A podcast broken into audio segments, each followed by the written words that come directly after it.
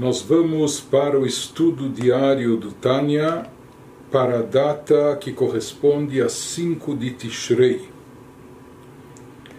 Estamos no meio, no início da carta sagrada de número 20, que é extensa, profunda e alguns diriam até um pouco difícil, para mim pelo menos difícil de explicar ela versa sobre assuntos muito, muito elevados e muito profundos, assuntos da Kabbalah, etc. Antes de se extrair disso alguma mensagem prática.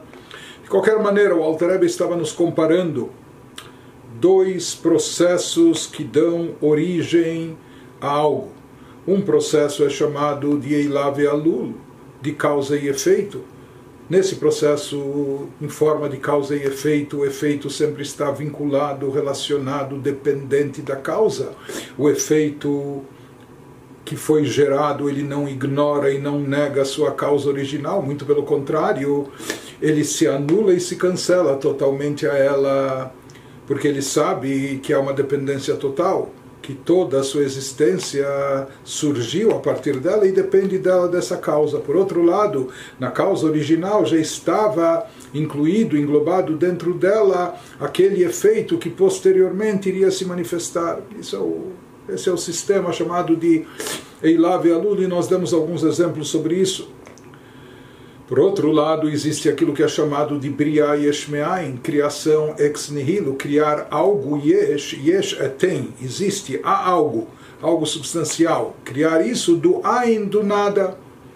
Então, a criação divina uma criação ex nihilo, como Ramban Nachmanides explica logo no início da sua explicação da Torá, do Gênesis, que o termo Briá, criação em hebraico, é o termo que é usado para denotar esse tipo de, de, de criação, quando se cria algo do nada, diferente de tudo que o ser humano, entre aspas, cria, que na verdade ele a formata, ele dá uma forma. Então, ele pode pegar um tronco de árvore e disso produzir, fazer uma cadeira, ou fazer uma mesa, um outro objeto.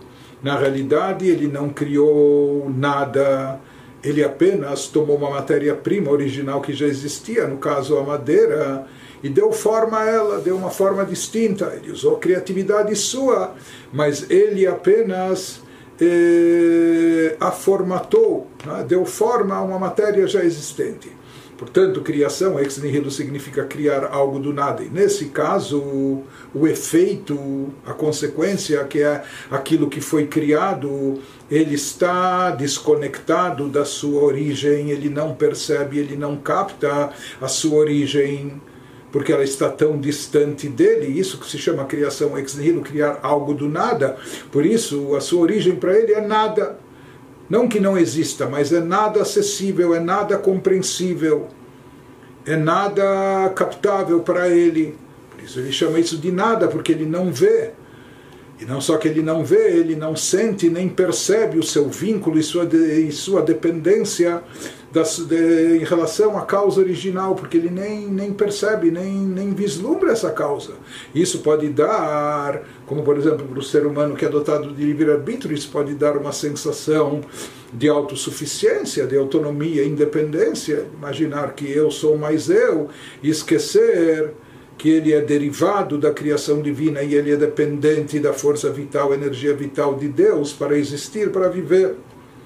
Mas de qualquer forma, ele vai nos elaborando esse assunto e aqui ele se aprofunda mais no tema da criação ex nihilo, a criação do nada.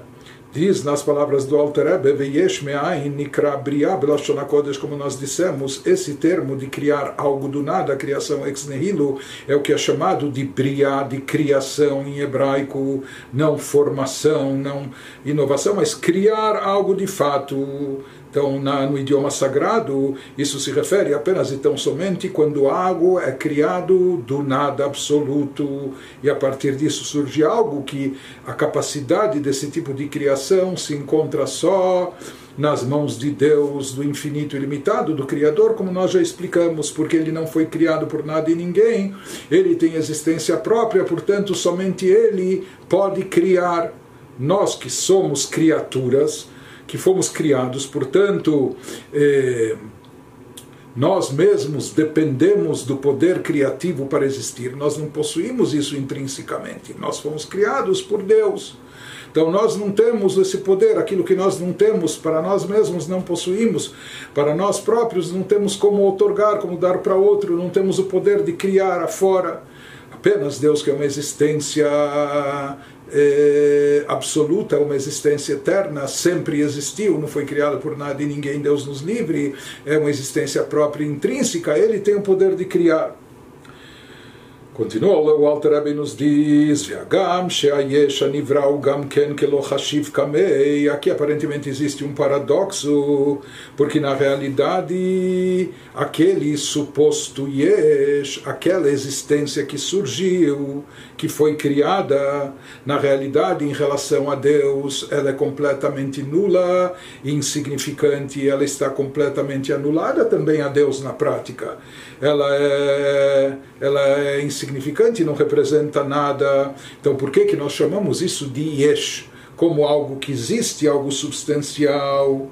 Então, quando ele nos fala essa ocorrência de algo substancial que surge a partir do nada, que isso é chamado de briá, ele nos pergunta, afinal de contas, se isso na prática também está anulado em relação à sua origem, que é, é o divino que o criou.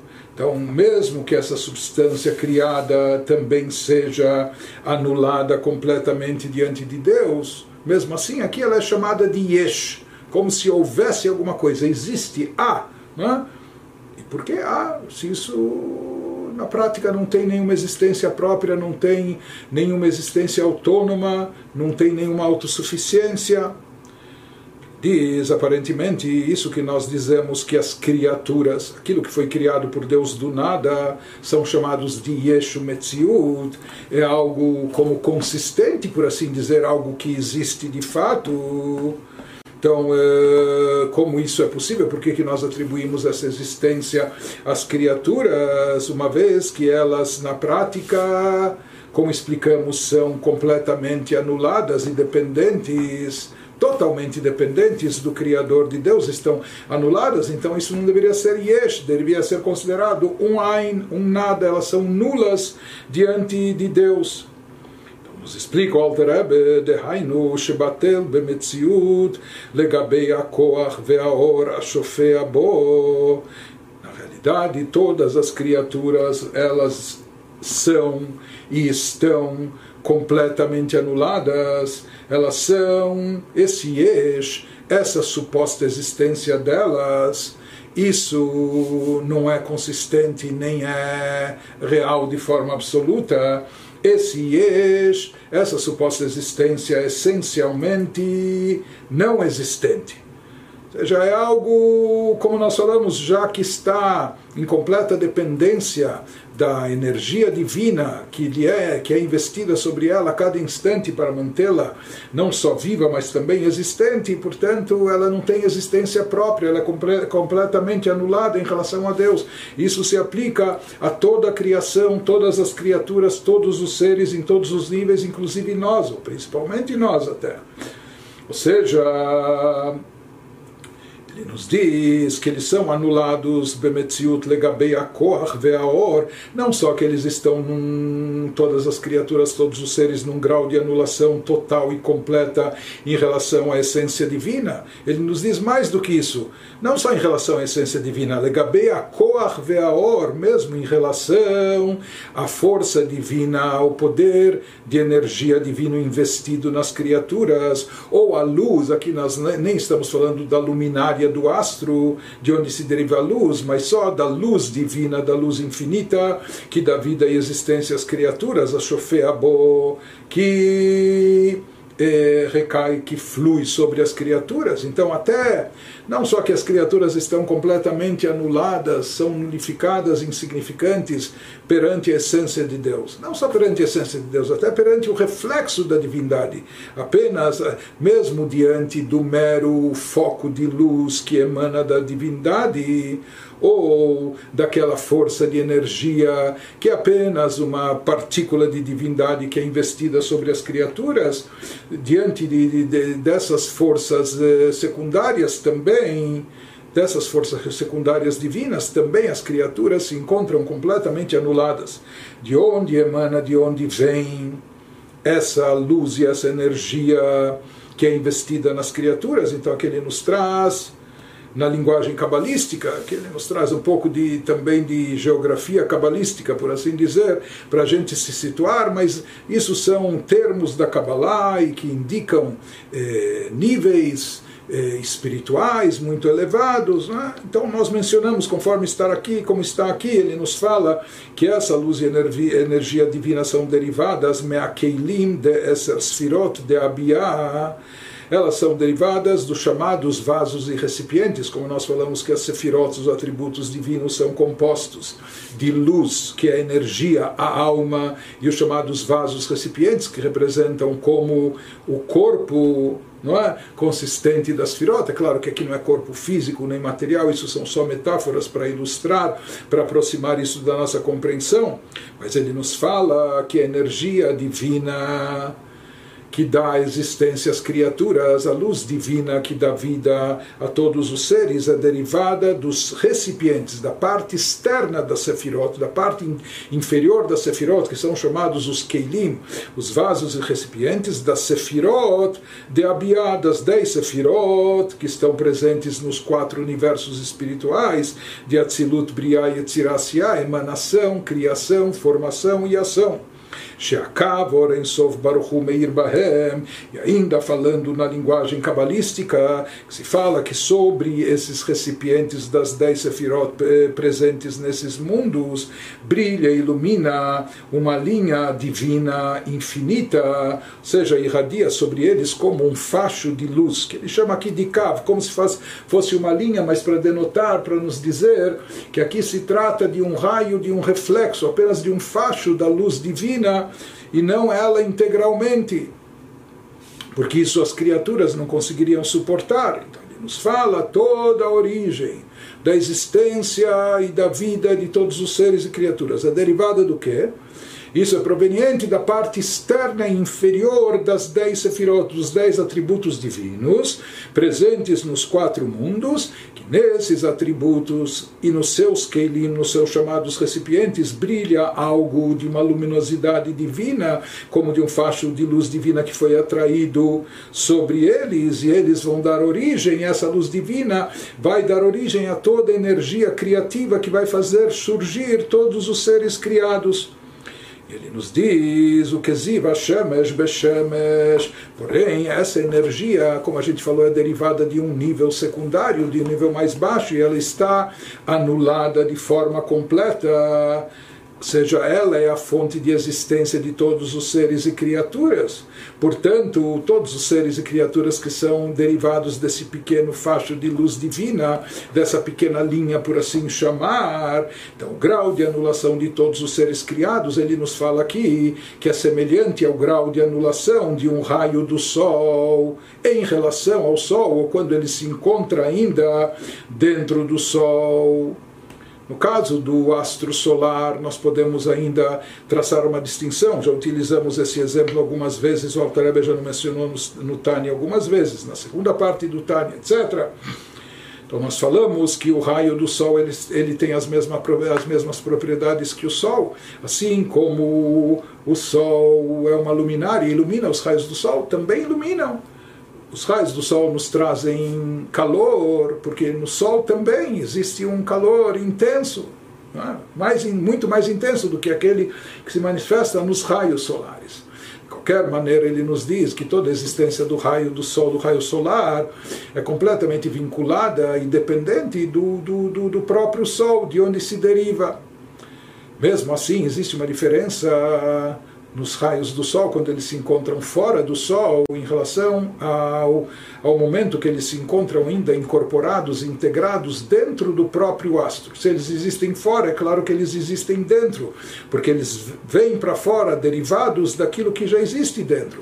Porém, quando os raios do Sol se encontram ainda dentro do Sol, eles não têm identidade própria, eles não têm como ser distinguidos, como ser eh, percebidos de forma eh, independente porque lá eles se encontram completamente integrados, completamente unificados e anulados diante da sua fonte, que é o próprio Sol onde eles se manifestam e recebem uma certa identificação própria, uma identidade própria quando eles estão, quando, quando eles estão afora.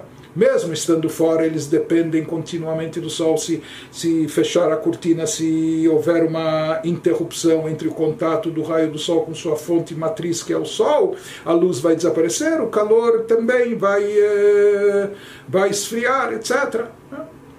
Mesmo estando fora, eles continuam mantendo a mesma dependência total.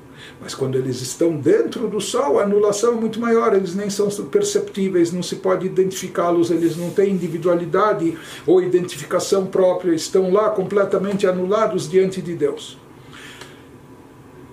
Há diferenças entre o exemplo e o exemplificado. No caso do exemplo, os raios do Sol podem estar num lugar onde o próprio Sol não se encontra. Mas em relação a Deus, isso não existe, uma vez que Deus é onipresente e Deus está em todo lugar e por toda parte, e portanto, no caso da divindade, quando nós falamos que há um reflexo da divindade, como se fosse um raio, um facho de luz, e apenas um reflexo, porque toda a essência as criaturas não são capazes de captar, quando há um reflexo que vem da divindade, não é? Nesse caso, esse reflexo sempre se encontra incorporado dentro da sua fonte e origem, porque, como nós dissemos, os raios do Sol, os raios solares podem estar num lugar onde o próprio Sol não se encontra. Mas em relação aos raios de luz divina, aos fachos de luz divina, aos reflexos da divindade, eles sempre, já que Deus é onipresente, eles sempre estão dentro da própria fonte e origem, portanto, eles sempre estão no estado de anulação, integração e anulação total e completo. Portanto, já que esse reflexo dessa luz divina, esse cav, essa linha tênue de revelação divina que dá energia e faz surgir e criar todos os seres criados, tudo que existe no universo, uma vez que tudo isso é derivado apenas desse reflexo da divindade. E o reflexo da divindade, eles são, todas as criaturas e seres dependem disso a cada momento, a cada instante, sem essa iluminação, sem essa energia divina, eles deixam de existir, não sobra nada, se desintegram, não há vida, porque toda a vida, a essência deles, é nutrida não só como a alma que dá vida ao corpo, aqui a força divina não só dá vida a todas as criaturas, mas ela permite existirem.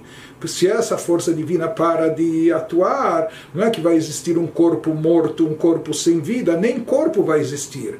Toda existência vai deixar de estar presente Portanto, toda essa existência, toda a criação está dependente de forma total e absoluta a esse reflexo da divindade. Por outro lado, esse reflexo da divindade se encontra sempre incorporado dentro da sua matriz, dentro da sua fonte e origem, portanto, ele está sempre no estado de anulação total e completo. Isso que ele nos diz, então, por tabela, todas as criaturas, todos os seres criados que são derivados dessa pequena luz divina investida na criação, eles se encontram totalmente anulados diante de Deus, como da mesma forma que está anulado o raio de sol quando ele está dentro do sol, dentro da sua origem. Como diz como isso foi explicado, está escrito na segunda parte do Tanya Shara Yichud Vemuná, que versa sobre isso detalhadamente qualquer forma, aqui o que ele está nos dizendo, que na realidade, dentro de cada criatura também existe uma anulação do ser criado em relação à sua origem. Antes nós falamos que essa anulação é perceptível só no caso daquilo que surgiu como uma, dentro da lei de causa e efeito, causa e consequência. O efeito estava englobado dentro da causa e o efeito percebe que ele é dependente da causa que o originou. Mais do que isso, até olhando para o feito, para a consequência, a gente pode, pode entender facilmente ou descobrir qual é a sua causa original. Então, por isso, aquilo que vem, aquilo que é um alula, aquilo que é um efeito derivado, ele se encontra anulado em relação à causa.